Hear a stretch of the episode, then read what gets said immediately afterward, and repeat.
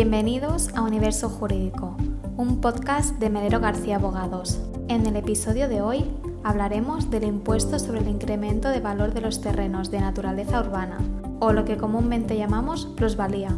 Empezamos. El impuesto de plusvalía municipal, realmente llamado Impuesto sobre el incremento de valor de los terrenos de naturaleza urbana, es un impuesto del sistema tributario local que grava el incremento de valor de los terrenos urbanos en el momento de la transmisión de la propiedad de un inmueble o de la constitución o transmisión de derechos reales sobre inmuebles. En otras palabras, y para que todos lo entendamos, la plusvalía es la tasa que grava la ganancia que se obtiene cuando se transmite un inmueble o cuando se constituyen o transmiten derechos reales sobre un inmueble. Pero, ¿quién tiene que pagar el impuesto?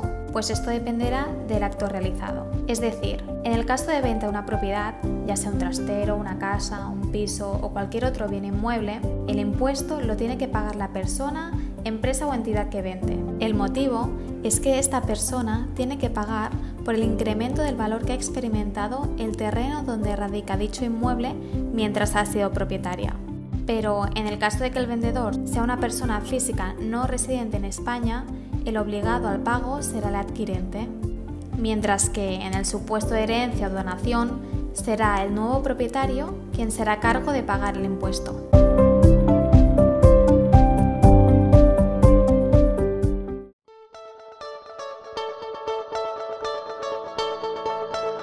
En cuanto al plazo para realizar el pago es muy sencillo.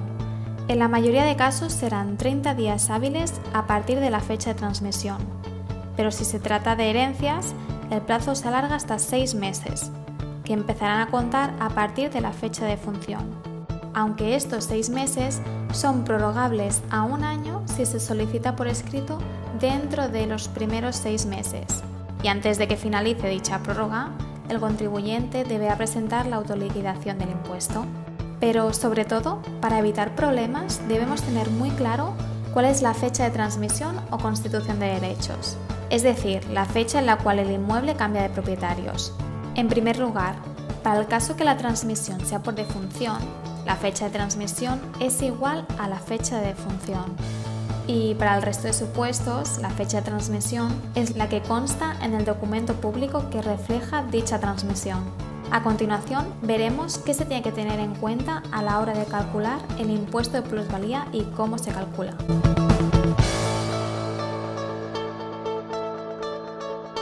De proceder a calcular la plusvalía, hay que tener en consideración cinco aspectos.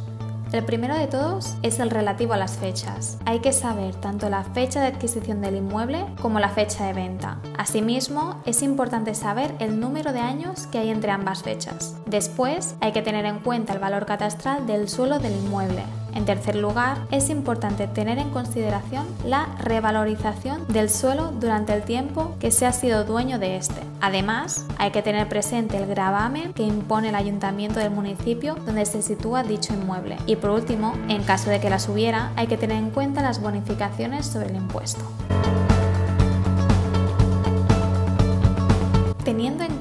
Estos cinco puntos, podremos proceder al cálculo, el cual consta de cuatro partes. En primer lugar, antes que nada, se debe consultar el valor catastral del suelo en cuestión. Recordad que el valor catastral del suelo no es lo mismo que el valor del inmueble. Este valor del suelo lo podemos encontrar mismamente en el catastro de la vivienda y en el recibo del IBI.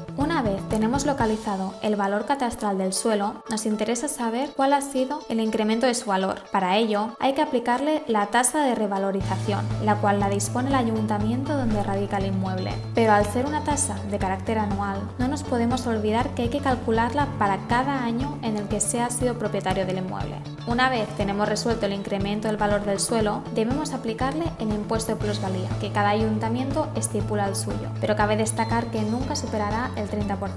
Y en cuarto y último lugar, cuando ya tengamos el resultado, podremos aplicarle las bonificaciones, en caso de que el ayuntamiento del municipio así lo permita.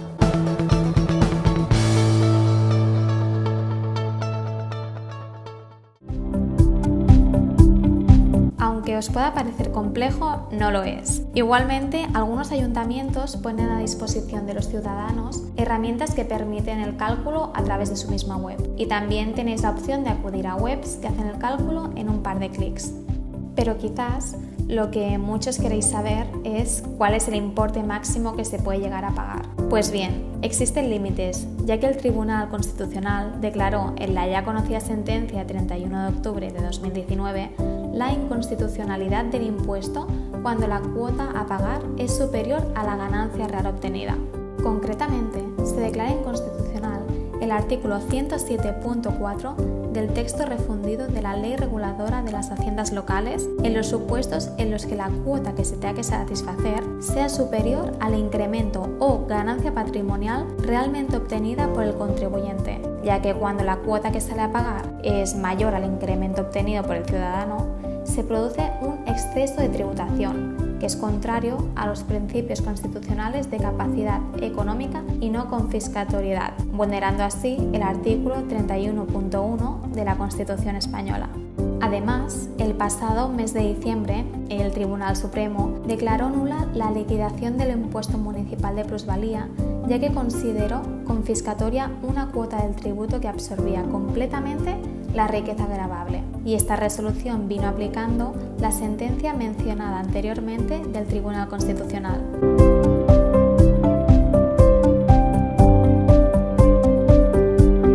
Y hasta aquí el podcast de hoy. Esperamos que lo explicado os haya sido de utilidad. Nosotros nos volvemos a ver la semana que viene aquí, en Universo Jurídico.